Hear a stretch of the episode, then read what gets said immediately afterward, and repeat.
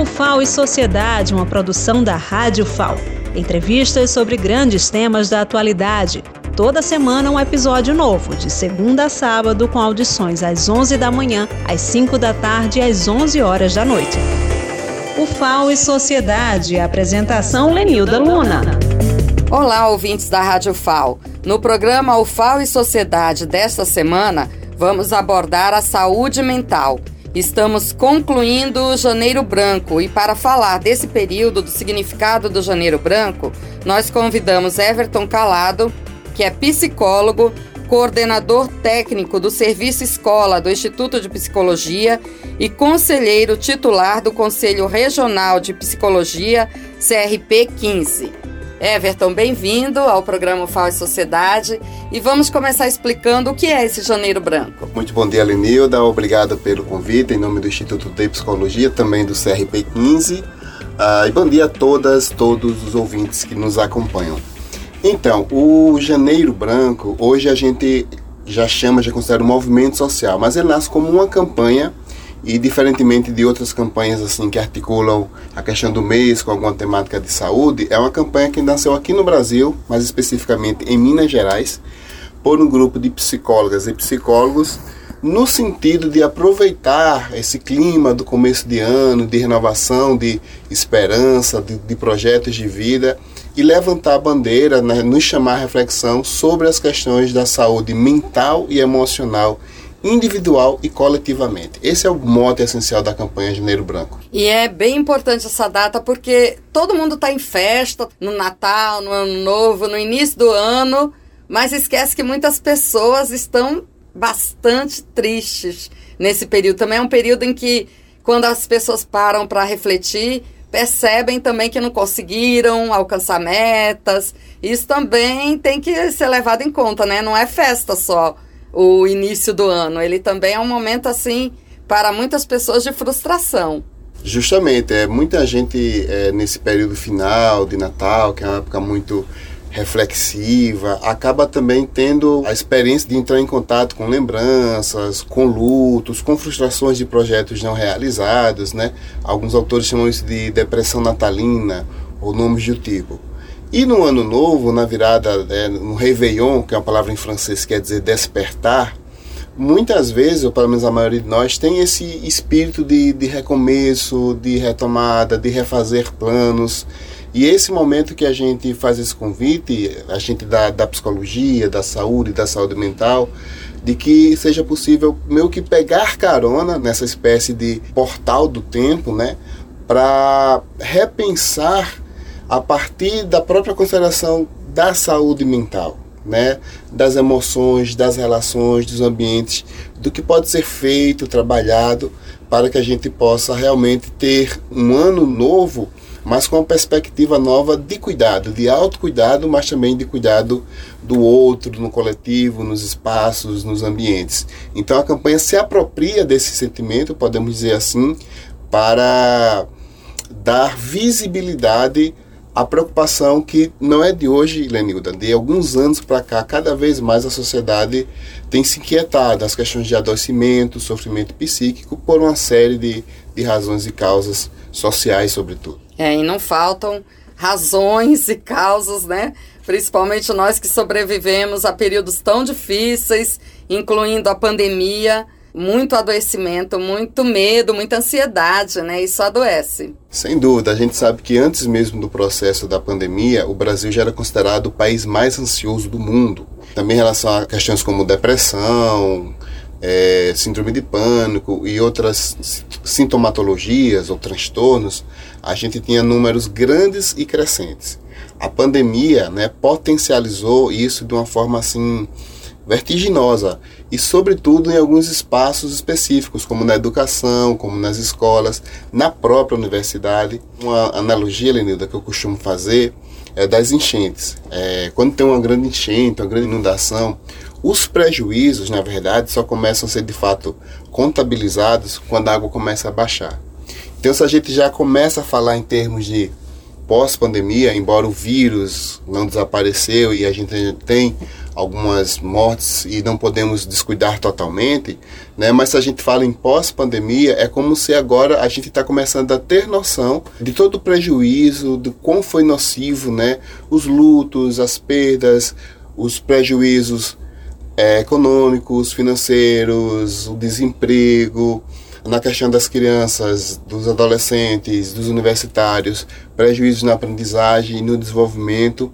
Então, sem dúvida, esse evento, a pandemia mundial do Covid-19, escancarou aquilo que já existia e potencializou, que é esse estado de mal-estar, de adoecimento psíquico na universidade, a ponto de hoje a gente precisar ter uma preocupação pública, coletiva, um conjunto de esforços para trabalhar essas questões. E o Janeiro Branco é uma campanha muito bem-vinda no sentido que lança luzes sobre essas problemáticas. Aqui em Maceió, a gente, além da questão grave da pandemia, do adoecimento por conta de toda toda a celeuma, né, de ansiedade, a medo mesmo que provocou, de perdas realmente. Nós ainda tivemos a questão da, da subsidência, do afundamento dos bairros, pessoas que tiveram que se mudar. É, o Instituto de Psicologia também contribuiu né, nessa avaliação do adoecimento por causa da perda, do luto, de perder casa, de perder vizinho, que foi provocado por essa situação em cinco bairros de Maceió. É, Maceió vivenciou, está vivenciando uma tragédia, isso é público, uma catástrofe de proporções pouco conhecidas assim na história mundial, né? E coincidiu boa parte desse período com a questão da própria pandemia. E a gente sabe que o lugar que a gente mora, o lugar que a gente vive, mais do que o valor físico, material, é uma questão que tem a ver com nossos vínculos, com nossa história, né, com nossa biografia. Então, as milhares de pessoas e famílias que foram e são ainda hoje é, afetadas por essa tragédia também são mais um exemplo né, particular do quanto a questão da saúde mental precisa ser colocada hoje em dia em primeiro plano, porque afinal de contas, sem a gente ter um mínimo de equilíbrio possível né, no mundo tão conturbado, tão complexo, a gente não consegue desenvolver, a gente não consegue projetar a vida. E nós que trabalhamos com clínica, com atendimento, aí eu falo aqui do próprio serviço escola, falo de quem atua no consultório, CRP fez ações, se engajou, inclusive a sede do CRP também saiu do lugar por causa. É verdade, né? O CRP foi, foi vítima. Enfim, então realmente é uma situação que ela ainda está posta, né? Mas que assim como a pandemia e todo e qualquer trauma e enfrentamento emocional mais complexo, exige o que a gente chama na psicologia de elaboração. Então a gente está hoje com a tarefa de elaborar psiquicamente, digamos, é, esses traumas, essas dores, mas isso não pode ser o exercício de indivíduo tão somente, é um exercício social, coletivo. E justamente porque leva tempo para elaborar, para compreender, para estudar, a gente ainda vai se debruçar, e a psicologia principalmente no futuro, com o fenômeno da psicologia na política também, né? Porque esse radicalismo, esse ódio, esse adoecimento por conta de radicalismo político também no futuro vai ter que ser enfrentado pela psicologia, né, Everton? Na Inglaterra, saiu ano passado a palavra do ano para um dos dicionários mais famosos do país, foi permacrise, que é um termo que quer dizer crise permanente. A gente vem de toda uma década, isso são estudos que apontam da sociologia, considerada a década que não resolveu nada, né? O mundo viveu uma série de crises migratórias, humanitárias, radicalismos políticos, extremismos, fundamentalismo religioso, enfim, todo um caldo cultural, e o Brasil está no mundo, que fez com que fossem suscitados fenômenos como discursos de ódio, violência, polarização política, que sem dúvida fazem parte do que a gente chama hoje, do que a gente reconhece hoje como um grande mal-estar contemporâneo, um grande mal-estar na cultura, para usar uma expressão do Freud, e isso sim tem muito a ver com o radicalismo político, de um modo especial da extrema-direita, que passou a fazer parte de uma maneira assim muito lamentável dos noticiários e da nossa vida cotidiana. Né? Inclusive esgarçando relações sociais, pessoais, familiares, de modo que essas dores, essas frustrações, elas também chegam à clínica, chegam à psicologia, chegam nas pessoas que a gente atende, seja aqui na universidade, entre nossos estudantes, seja na comunidade, nos consultórios, públicos e privados. Everton, e falando aqui sobre o IP, você atua lá no serviço escola. Quais são os projetos principais agora para 2023 que o IP como um todo vai se envolver?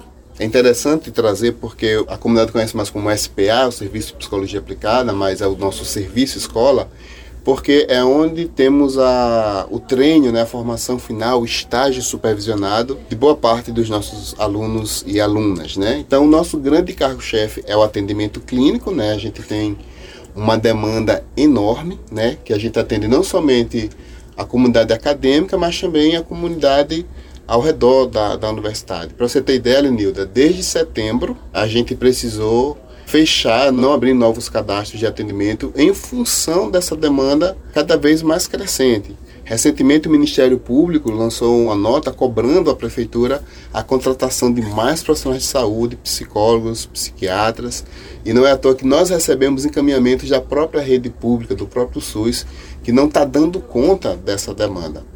Por outro lado, a gente não está podendo, nesse momento, é, receber novos cadastros para atendimento, mas a gente conseguiu implantar o pronto acolhimento, que é uma espécie de plantão que funciona da segunda à sexta, sexta só a parte da manhã, mas qualquer dia, qualquer horário da semana que alguém da comunidade acadêmica ou da comunidade externa procurar, vai ter uma estagiária ou um estagiário para fazer uma escuta, um acolhimento pontual nessa perspectiva é, do plantão. Mas além do atendimento clínico, a gente está desenvolvendo ações com o LAPAP, que é o Laboratório de Avaliação Psicológica, coordenado pelo professor Léo Gildo, também com um grupo muito competente de estagiárias e estagiários, e também estamos começando a desenvolver ações relacionadas à psicologia escolar e educacional com as professoras Angelina e Nádia. Esse projeto aí escolar inclui o grupo TEA, que é voltado para os estudantes que estão no espectro autista?